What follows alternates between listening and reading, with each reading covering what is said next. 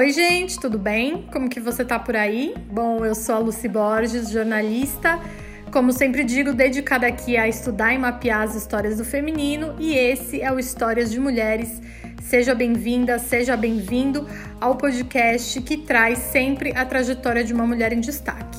Você tá no 14 episódio da primeira temporada desse podcast e, como eu prometi, esses últimos três programas trazem histórias minhas, pessoais, para fechar 2020 comigo também contribuindo para as narrativas femininas que eu fui apresentando ao longo do ano. Mas a sua história também pode ser tema aqui do programa. É só você me enviar uma mensagem no Instagram, no arroba luciborges, ou por e-mail no luciana.luciborges.com que a gente engata uma conversa. O Histórias de Mulheres é um projeto autoral, eu gosto sempre de lembrar isso. Então, Antes de começar a narrativa, eu quero te pedir, se você curte o podcast, curte o projeto e quiser colaborar com o nosso financiamento coletivo, é só acessar o apoia.se barra Histórias de Mulheres, ali esse site, né, que é o Apoia-se, e tem uma série de possibilidades para você contribuir. Dá para começar com cinco reais mensais, por exemplo, ou ver outras categorias tem uma recompensa maior para cada apoio. Mas se a grana estiver curta e você não puder participar, não puder contribuir agora, ajude então a divulgar esse projeto, esse podcast. O boca a boca das minhas ouvintes, dos meus ouvintes fiéis aqui, já fizeram o podcast chegar super longe. Como eu sempre digo, Histórias de Mulheres tem três partes. Na primeira, eu te apresento a personagem escolhida e conto sobre a trajetória dela. Na segunda, conversamos um pouco sobre o que a vida dessa personagem tem a ver com a nossa, que inspirações podemos tirar desse relato, em que esse relato nos faz pensar. Para encerrar na parte 3, tem sempre a dica esperta de filme ou de série ou dos dois na maioria das vezes, porque, como eu sempre falo, eu sou cinéfila assumida e acho que essa é uma ótima maneira da gente se aprofundar no assunto. Eu vou te pedir nesse programa um pouquinho de paciência se vazar algum barulho exterior, porque eu tô fora da minha casa, tô gravando aqui na casa da minha mãe acústica, apesar de eu ter escolhido um lugar bem silencioso, eventualmente pode ser que vaze alguma coisa. Então, desde já, já peço desculpa, mas não desista do podcast. No episódio de hoje, eu quero fazer você pensar um pouco sobre a sua própria vida. Vem comigo, porque a história começa mais ou menos assim. Episódio de hoje: Mudança de vida. Por que temos tanto medo de buscar nossos sonhos? A primeira vez que eu me lembro com clareza de que pensava em mudar o status da minha vida foi mais ou menos em 2012. Estava dirigindo rumo ao escritório, havia acabado de voltar de viagem. Olhava a marginal do Rio Pinheiros, em São Paulo, onde eu morava, e o pensamento estava longe. Acho que não quero mais fazer isso, desta forma, minha mente dizia. Na época, eu estava há mais de 10 anos seguindo para o mesmo endereço todos os dias e focando a energia toda na minha carreira. Eu trabalhava na revista Marie Claire e adorava estar ali. As matérias, as pessoas, o ritmo agitado, mas já havia lá no fundo uma centelha, algo que dizia para eu olhar para dentro. Nesse dia específico, eu havia voltado de férias e finalmente me recuperado do término de um longo relacionamento. Ele havia sido a primeira pessoa que eu havia me apaixonado de verdade, para quem eu havia dito eu te amo e com quem eu construí coisas, casa, planos, até comprei um cachorro. O fim desse relacionamento foi dureza, e bem, eu passei os oito meses seguintes tendo inflamações na garganta. Tantas que os médicos do hospital perto da minha casa já me conheciam. Voltou, Luciana? Vamos ver como está essa amígdala hoje? Essas eram frases que eu sempre escutava. E para mim foi ficando muito claro que a nossa saúde do corpo físico e a nossa saúde do estado emocional estão mais e mais entrelaçadas. A gente é que se robotizou e parou de ver essa conexão nessa correria da chamada vida moderna. Nesse primeiro suspiro por uma nova trajetória de vida, eu fui parar, veja só, em Barcelona, na Espanha. Uma amiga morava lá e eu achei uma passagem barata. De novo, foi nos dias bem longe do cotidiano demarcado que eu tinha que eu acabei conseguindo enxergar a bigger picture, enxergar o cenário maior. A gente precisa parar para continuar andando. Eu aprendi isso desde aquela época. Me lembro que na bagagem levei uma bolsa só de remédios para a garganta, tamanha era a certeza de que eu ia precisar deles de novo. Estavam lá meus amigos os anti-inflamatórios, pastilhas, spray, comprimido para febre. Era setembro e quando eu cheguei a Barcelona, o céu estava muito azul. Deixei as minhas malas na casa da amiga, tomei um banho e saí para dar uma volta. Dez minutos depois, eu havia parado em um parque, um dos pontos turísticos bem conhecidos de Barcelona, com seu arco do triunfo feito de tijolinhos vermelhos ao fundo e uma larga esplanada com coqueiros à frente. Estava acontecendo ali uma feira de queijos e vinhos. Você comprava uma entrada baratinha, ganhava uma taça de vidro e um pratinho de papel. Daí podia sair provando a bebida e a comida de pequenos produtores locais que traziam as suas peças, os seus produtos para dentro da cidade. Quem havia ficado com dor de garganta há menos de 15 dias e viajado com uma sacola de remédios, bem, essa pessoa deveria passar longe de bebida alcoólica, certo? Pois eu fiz ao contrário. Peguei meu copo e circulei pelas barraquinhas até o fim do dia. Para minha surpresa, eu não fiquei doente depois daquela pequena ousadia.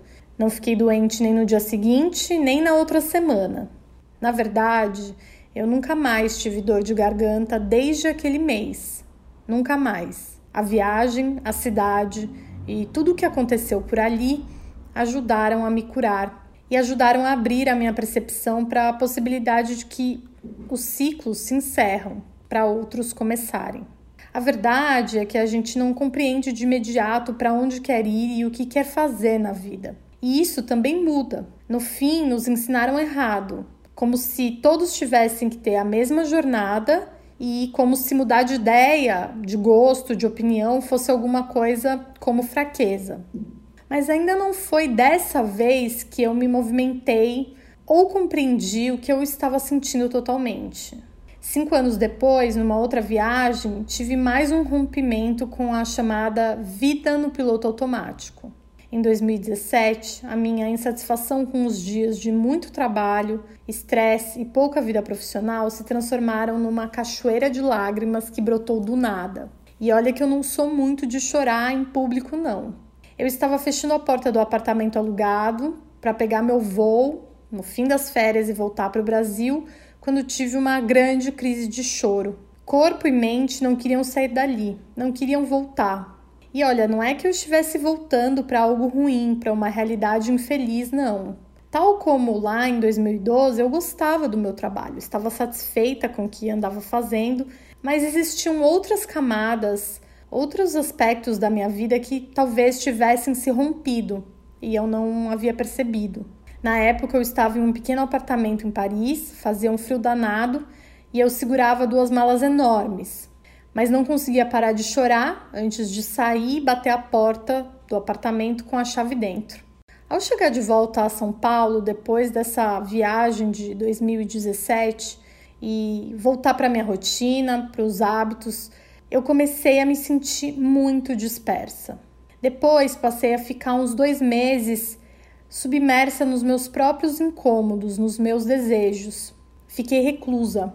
Eu acho que era um estado de incubação, Ficou claro para mim ali que eu não podia mais postergar o que lá no fundo eu queria viver, ter uma experiência fora do país. Mas esse desejo, ele poderia ser qualquer outro. Escrever um livro, cursar uma nova faculdade, mudar para o interior, começar uma nova carreira, ter um filho. Cada pessoa tem o seu desejo escondido. O meu era o de conhecer outras culturas, ouvir gente que não fala a mesma língua que a minha, aprender outros costumes. Eu queria me perder por ruas que não conhecia e ver pela primeira vez uma paisagem bonita atrás da outra. Eu queria abraçar o mundo inteiro, mas estava ali sentada, presa a uma mesa, uma cadeira e uma ideia de vida que me foi vendida como a vida ideal. E olha, eu poderia seguir com ela. Eu não desgostava dela, mas talvez o botão do piloto automático tivesse quebrado em algum momento do percurso e daí eu simplesmente não conseguia voltar atrás. Outros quase três anos depois, no dia 8 de fevereiro de 2020, eu cheguei a Barcelona de novo. Desta vez com duas malas enormes que continham livros, duas canecas de estimação e uma sensação enorme de dever cumprido em relação ao que eu deixava para trás. Antes de me mudar, eu me despedi dos meus amigos mais próximos, fui a um casamento da família e celebrei o aniversário da minha mãe. Dessa vez, eu estava consciente de que olhava muitas situações e pessoas pela última vez. E tá tudo bem a gente dizer adeus para as coisas. Se nossas gavetas, se nosso coração, nossa mente, se tudo estiver sempre cheio até o limite, como algo novo poderá entrar? Arrastando as malas gigantes pelas ruas da Ciudad Vieja, onde me hospedei primeiro, lembro de respirar fundo o ar gelado de fevereiro na Catalunha e olhar as pessoas indo e vindo, como em câmera lenta. A sensação de se estar presente no momento em que vivemos é muito poderosa. Havia medo ali comigo, mas também havia excitação. Para algumas pessoas, mudar de país ou de cidade pode ser algo muito corriqueiro. Para outras, é impensável, é uma tarefa hercúlea demais. Para mim, foi uma longa jornada que se concretizou. Troquei o carro por caminhadas a pé e pela minha bicicleta com cesto de vime. Os eventos aos quais eu ia como jornalista viraram, na verdade, encontros com pessoas novas e histórias intrigantes. Eu deixei a zona de conforto e, por mais que pudesse imaginar o quanto seria difícil fazer isso, nunca, em um milhão de anos, poderia apostar que essa mudança se daria em um ano de pandemia mundial, de confinamento e de tantos medos coletivos. Um ano de reconfiguração do trabalho, dos estudos e até mesmo das relações. Um ano em que tudo ia parar, mas em conjunto enquanto as pessoas nos mais diversos lugares ainda estavam tentando entender o que havia se passado. Nem nos meus sonhos mais distópicos eu poderia imaginar que a minha mudança de vida se daria em tempos tão incertos. E essa, no fim das contas, é a maravilha de mudar. É confiar e seguir desejos, instintos, aguçar o olhar, os ouvidos, para chegar em um objetivo. Minha mudança nessa situação tão surreal me fez contemplar as pessoas batendo palmas nas varandas em torno da minha terraça. Me fez também caminhar por ruas vazias para comprar comida, sentindo o ar pesado e a desconfiança de quem temia muito o vírus.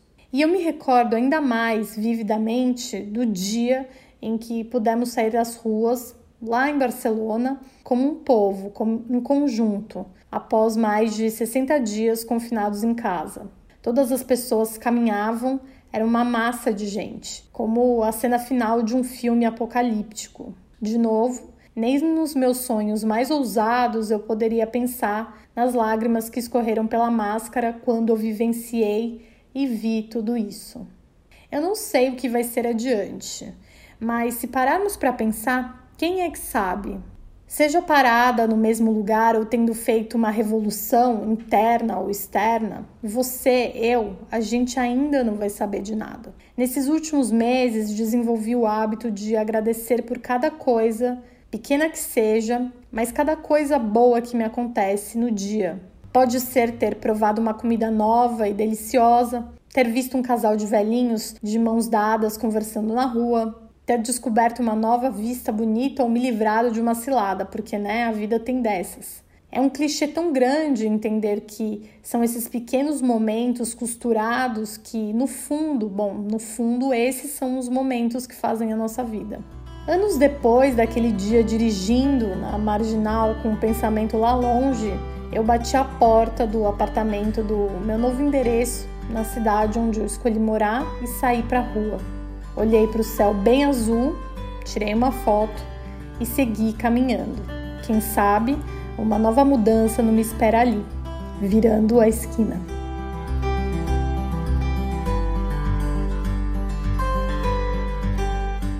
Mudanças são complicadas, né, gente?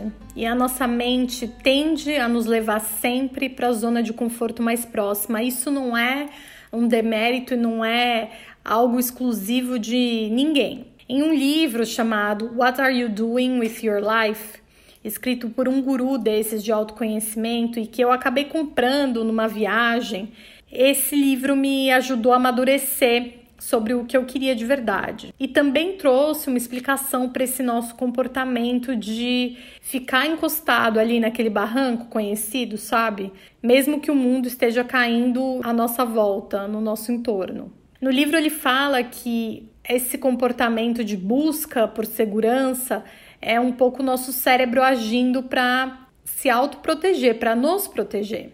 Então ele quer ficar onde ele já conhece os códigos, os perigos, o funcionamento de tudo.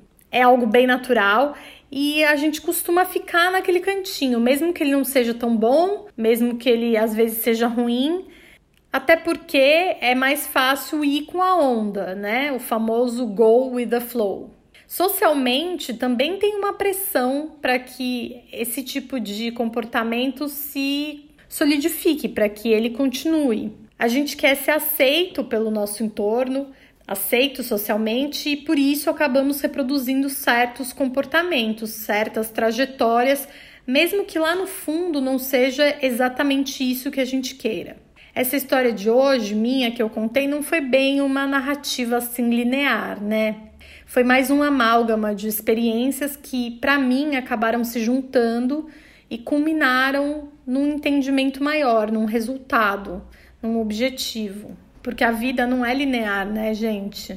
Parece que sim, às vezes, quando nós estamos assistindo um filme, uma série, e fica fácil de entender como um acontecimento se sucede depois do outro. Mas na nossa própria vida, na nossa existência, não. Às vezes a gente dá muitas voltas no mesmo lugar e existe um vai e vem intrínseco a essa existência. De todo modo, eu fico sempre pensando na relevância de contar uma história minha tão particular aqui para saber se ela pode trazer algo a mais para a gente pensar junto. E aí, se tratando exatamente do tema de hoje, que é mudança de vida, eu fiquei pensando no que me trouxe até aqui, até o dia dessa gravação, e me vem à mente uma frase que eu ouvi numa consulta, numa sessão de terapia. A frase era: tem gente que não suporta quando acontece algo de bom. Foi mais ou menos isso que a minha terapeuta disse na época. E aí eu fiquei pensando que estamos tão acostumados às intempéries da vida, às reclamações, ao trânsito, ao afé que terminou mal, à chefia barra pesada do trabalho. Enfim, estamos tão acostumados a esses obstáculos que fica mais fácil até lidar com a dor, com a frustração, porque ela exige um certo pragmatismo, ela é algo concreto. O sonho, o seu desejo, o meu desejo, ele é bem mais abstrato. Ele varia. Às vezes ele é mais intenso, às vezes ele é mais fraco e às vezes ele muda de um ano para o outro. Eu já vi gente sendo mais solidária com amigos e amigas na dor, na perda, no dia que essa pessoa foi demitida ou teve o coração partido, do que no dia bom, sabe? No dia em que o outro tá alegre, tá feliz. Porque é quase como se a gente já tivesse alegre, já tivesse feliz, não tem mais nada que precisa ser agregado ali, né? Então isso também não é uma coisa bacana. E essa conversa toda me fez pensar se estamos preparados para o bom, para o alegre, para o feliz, para realizar os nossos sonhos, para sentir o momento presente. Será que a gente está preparado? Ou será que estamos viciados na zona de conforto morna e desinteressante, essa que nós já conhecemos tão bem, porque na verdade temos medo de todo o brilho que pode existir dentro do peito quando o nosso desejo se realizar? Lembra da frase? Tem gente que tem medo de coisas boas, tem medo quando acontece algo bom, não quando acontece algo ruim.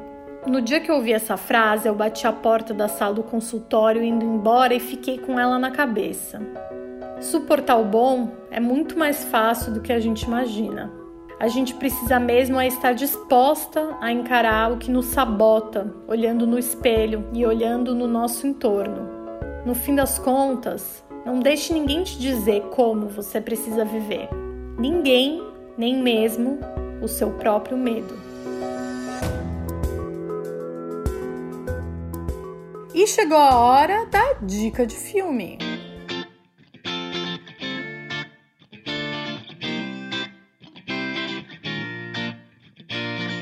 Espero que a narrativa de hoje tenha te inspirado um pouquinho, ainda que ela tenha sido um pouco diferente das últimas. Espero que ela tenha cutucado um pouquinho os desejos escondidos aí na sua mente, provocado ganas, vontades de mudança, porque mudar faz bem, gente. Não é fácil, não é simples, mas faz bem sim. E você não precisa fazer uma transformação gigantesca, não precisa começar do zero. Como mulheres, precisamos sempre ficar atentas se a existência que estamos levando foi escolhida mesmo pela gente, por nós, ou se foi imposta pelos modelos de conduta que seguem sendo colocados diante de nós.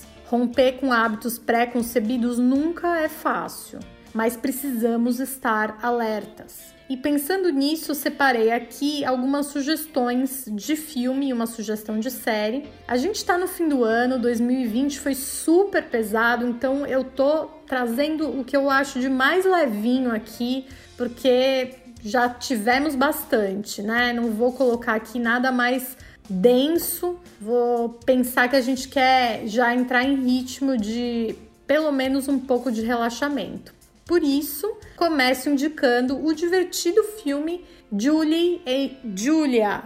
Sim, é o filme estrelado pela Mary Streep e pela Amy Adams.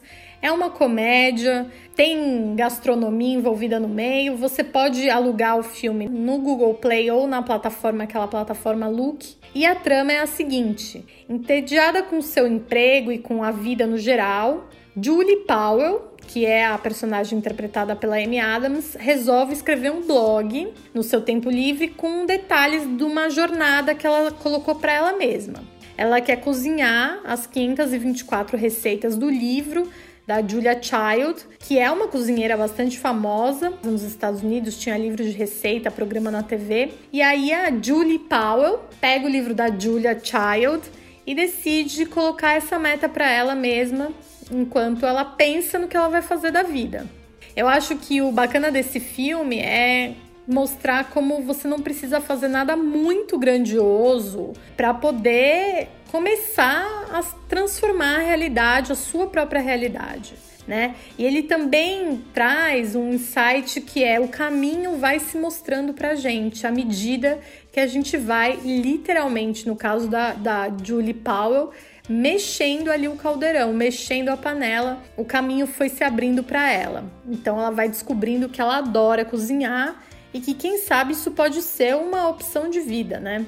A trama é leve, tem ótimas interpretações, direção da Nora Ephron, que é uma das mais conhecidas cineastas de comédia romântica ali dos Estados Unidos. Eu já trouxe alguns filmes dela aqui nos últimos é, podcasts ela é famosa por fazer filmes com a Meg Ryan, essas comédias românticas bem água com açúcar, tá? Na sequência, o meu outro filme sugestão aqui numa vibe bem levinha é O Sorriso de Mona Lisa.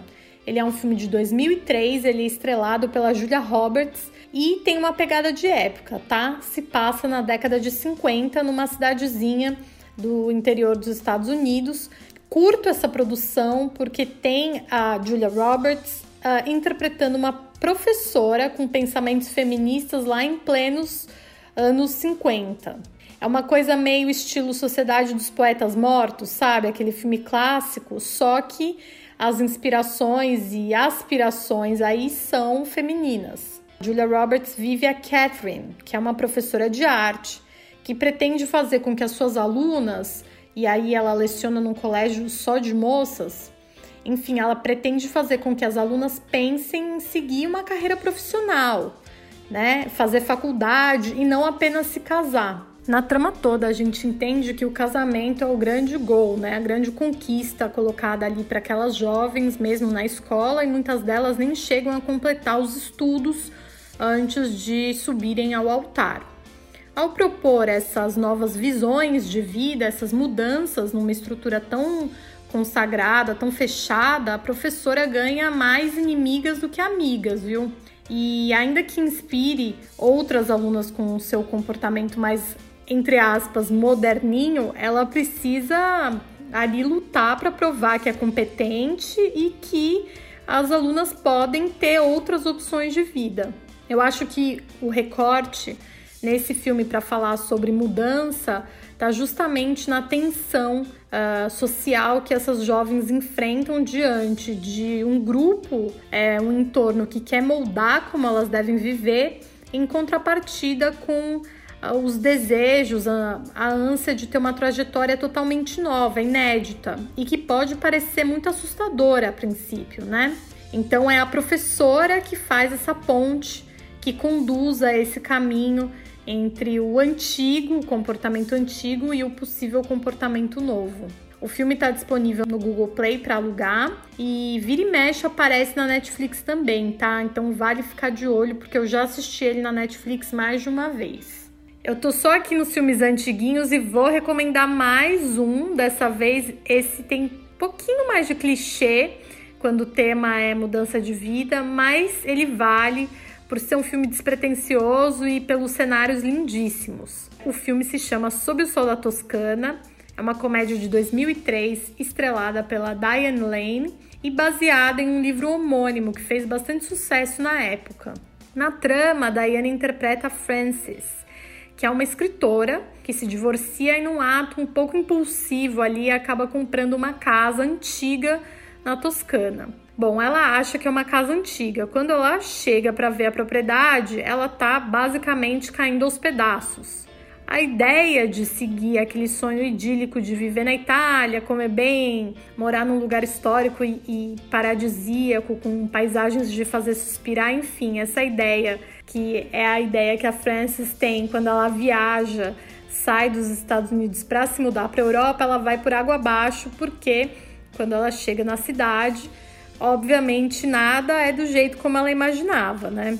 As coisas começam a não sair muito como planejado e aí a Frances tem que lidar com dificuldades da vida real, bem práticas, que incluem, por exemplo, não falar o idioma, é, ter que se acostumar com os novos códigos de conduta local e se adaptando com a maneira como as pessoas tratam umas às outras, enfim, coisa que eu também estou uh, passando na minha mudança de vida.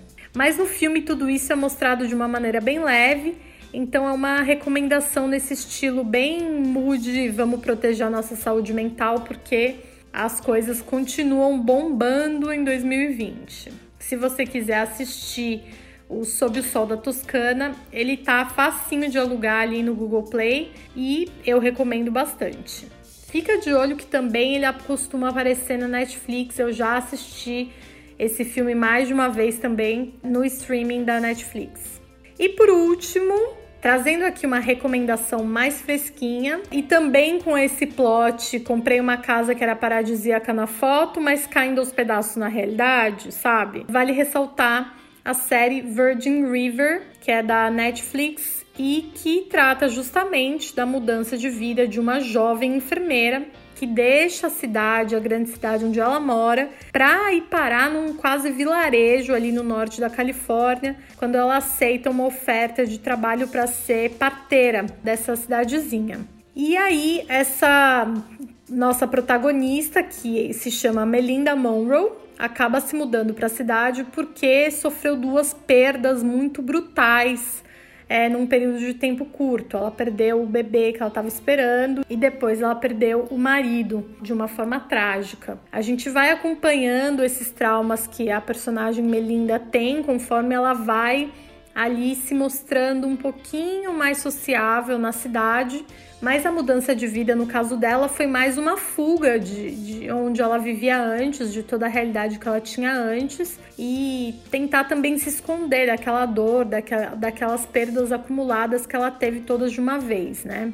A Melinda, né, a personagem que é interpretada pela Alexandra Breckenridge, não sei se falei o nome correto, sobrenome, é bem uma boa moça, tá? Às vezes. Ela faz esse estilo super boazinha. E claro que ela chega na cidade e já logo começa uma fé com um bonitão, que é o dono do bar local, o Jack. E aí eles ficam, fica toda essa tensão em torno do, do relacionamento dos dois. Será que vai rolar? Será que não vai? Eu confesso que às vezes o comportamento da personagem me irrita um pouco, acho muito dramático, um pouco passivo demais. Porém, é uma atração que tá na sua segunda temporada, tem feito sucesso. aí com o público, tem o seu estilo novelão, sabe? Com alguns dramas ali que brotam do nada. Acaba que ela no fim consegue cativar a gente. Então, a Virgin River é a série que tá na segunda temporada, você pode assistir ela na Netflix, tá bom? Bom, gente, por hoje é só. Muito obrigada pela audiência até aqui. Não aperta o stop ainda, porque tem um agradecimento especial para os meus assinantes, apoiadores queridos: Cássia Castro da Silveira, Daniela Vieira, Edson Borges, Jaqueline Trindade, Camila Primazzi, Marina Guedes e Veridiana Marques Rosa pessoas maravilhosas que moram aqui no meu coração. Então, nos vemos na próxima semana, último episódio de 2020 do Histórias de Mulheres. Eu vejo você lá, não perca por nada, tá bom? Um beijo e até lá. Boa noite e boa sorte.